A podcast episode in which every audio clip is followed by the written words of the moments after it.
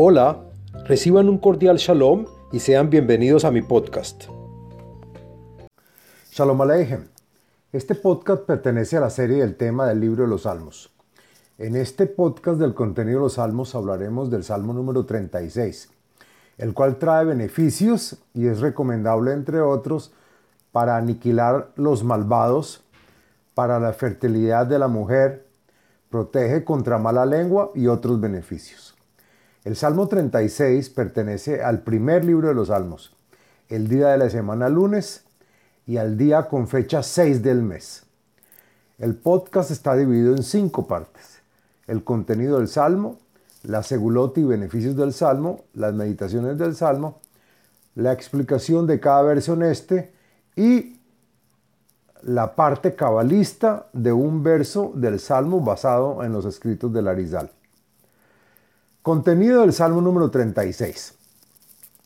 Este salmo lo compuso el rey David en contra de los que lo odiaban, los que aparentaban frente al público que eran creyentes, tales como Doeg, el Edomita y Agitofel, que decían seguir y respetar a David, pero que en realidad eran unos hipócritas, irreverentes y paganos. Por esta razón, el Salmo dice al comienzo, Le'eved Hashem, al esclavo de Hashem, mostrando que él, el rey David, está adherido fuertemente en su creencia en Hashem y desprecia a todo aquel que lo niega. En este salmo el rey David recuerda lo que los criminales y renegados hacen del nombre sagrado, cuando menciona las palabras del malvado que dice que no hay amo o señor que castigue los actos del villano. Agrega el comentarista Radak que, por lo tanto, el cántico dice Leve Hashem, enfatizando, enfatizando que el propio David se aparta de los malvados, siendo él mismo de verdad esclavo de Hashem y sabe muy bien que hay un amo y señor que juzga el bien y el mal. El comentarista Malvin dice que el salmo trae los reclamos sobre la mala inclinación y el cómo engaña y hace caer al hombre, y de cómo el rey David contesta que él es esclavo de Hashem, pronunciando y diciendo cosas extraordinarias, evitando así que se diga que el rey David habla con dudas al respecto. Es así como el rey David dice también en el segundo verso, Neum pesha la rasha bekerev livi. Pienso yo que son cosas de la mala inclinación de los malvados, y no son cosas que yo conozca ni que yo sepa. Bueno, Hablemos de la segulot del Salmo número 36. Encontré la siguiente segulot o beneficios para los cuales se puede adoptar y están relacionadas a este salmo. Primero, para acabar con los malvados en nuestro alrededor e influir, e influir a que se extermine la vileza en general. El salmo ayuda a promover los procesos judiciales a nuestro favor y agilizarlos para que sucedan sin mucha demora.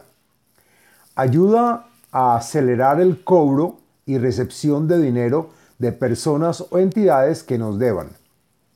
El salmo se llama el salmo de la fertilidad y, es para ayudar a la mujer a quedar embarazada.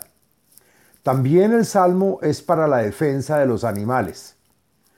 Asimismo, se utiliza contra acciones de rencor e inequidad. También contra toda difamación y mala lengua en nuestra contra. Y por último, para manejar la mala inclinación que sutilmente nos puede desviar y así acusarnos y llevarnos a juicio. Bueno, hablemos sobre las meditaciones. Encontré una meditación. Esta está recomendada en la página de Facebook Kabbalah y Torah que dice que hay que recitar el Salmo número 36 contra toda la maldad y, difamación y meditar sobre el nombre santo que, se, que es Emet, Aleph, Mem, Taf, Emet.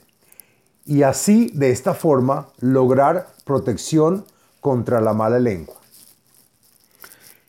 Explicación del texto del Salmo número 36. Lo siguiente es la explicación del contenido y texto del Salmo. La menatzeach le Evet Hashem le David. Para el director, el levita que ejecuta el instrumento de música en el templo sagrado este cántico. Por el rey David, esclavo de Hashem. Neum Pesha la Rasha Bekerev Livi, Ein Pahad Elohim Leneged Einaf. Lo siguiente, y que así pienso yo en mi corazón, es una alocución de habladuría de las malas inclinaciones de los malvados. Sin miedo de Elohim, pues estos no ven el premio ni el castigo por los actos cometidos, realizando lo que se les plazca frente a él. Kiehlik elaf beinaf, limzo abono lisno. Que la mala inclinación será bella y resbaladiza para los ojos del malvado, tal que le sea atractivo efectuar, efectuarla. Pero Hashem encuentra odiosa esta inicua inclinación. Divrei pif aven umirma hadal lehaskil leheitiv. Y es así como el hombre encuentra llamativa esta mala inclinación. Las cosas pronunciadas por su boca solo son malicia y engaño, pues así se hable bonito, en su corazón hay maldad. Desde ese momento aquella persona se abstiene y no busca aprender ni escuchar cosas buenas de provecho. Aben yachshov al mishkavo, idyatzef al derech lotov, ra lo más. Cosas maliciosas y bajas son las que piensa en las noches, y cuando se despierte al otro día escogerá, explica Rashi, seguir por el mal camino. Y no solo no hará cosas buenas, sino que se dedicará sin aburrirse el hacer cosas dañinas. Hashem behashamaim hasdeja, emunatcha at shehakim. Pero la verdad es que hay un salario por las cosas buenas y un castigo por las cosas malas, sino que no se ve en forma clara y contundente. Pues tú, Hashem, mandas desde el cielo con tu, con tu misericordia y bondad sobre todos, incluyendo los malvados, y por lo tanto tu verdad y dirección llega hasta el firmamento a toda la creación. Tzitkatha keharerei el mishpateja, tehom raba, Adam ubehema toshia Hashem. A pesar de que tu misericordia es grande y por igual para con todos, tu justicia que haces para con los justos es alta y grande como las montañas, y tu juicio para con los malvados es un abismo profundo en venganza por sus vilezas. Pero a veces, sin embargo, Hashem resguarda a todos juntos, tanto al hombre como a la bestia, que es parecida al malvado. Maya karjas deja Elohim, umnei Adam, betzel kanfeja, y Ejezayun, a sabiendas que en este mundo la misericordia actúa también sobre los indignos, en el mundo venidero la muy apreciada misericordia que Elohim ejerce es con base en los actos cometidos en este mundo. Solo el hombre que fue recto y justo encontrará cubierta y, defensa bajo la sombra de las alas de la presencia divina en el mundo venidero. Irveyun mideshen beiteja venahal adaneja tashkem.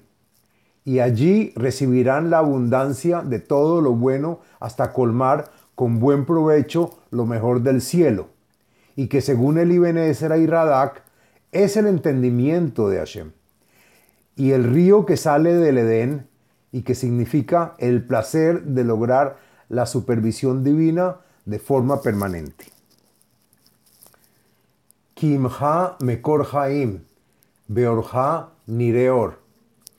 Pues de ti viene la fuente de la vida, vida perpetua de placeres sin cesar. En la luz de tu influencia se verá y se sentirá un esplendor.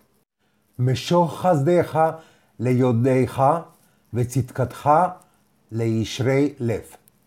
Y nuestro clamor de que en este mundo no caigamos en las malas tentaciones, atraemos del cielo tu gran misericordia para influir sin obstáculos a los que te conocen, los grandes sabios que entienden tu nombre. Y tu justicia se ganará en aquellos justos de corazón recto y honesto. Al Teboeini Regel Gaava, Veyat Rashaim Al Tenideni. Que por favor no me llegue el pie del orgullo, pie de los malvados que se enorgullecen de negar que todo tiene recompensa o castigo, y que la mano de los malvados no mueva mi creencia ni mi fe en ti.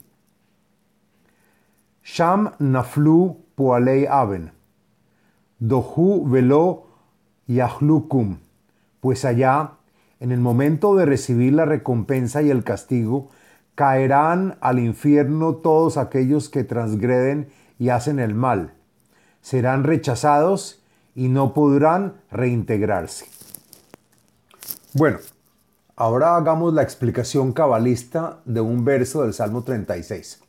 Lo siguiente es la explicación del verso número 2 del Salmo 36 según los escritos de Arizal en Sha'ar Absukin y en Likutei Ketuvim, escritos por el Rav cabalista Jaim Vital.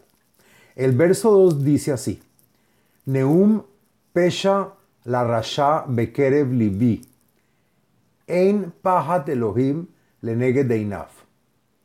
El Salmo habla de cómo sedujo la serpiente a Eva y la contaminó. La serpiente engañó a Eva quitándole la aprensión y temor que sí debería tener. Está escrito que Hashem dice en los cielos y no dice unos cielos. Pues los Hasadim, que es la misericordia, no solo es Hashem que da parte en los cielos, sino que también participa durante todo el día y en todo lugar.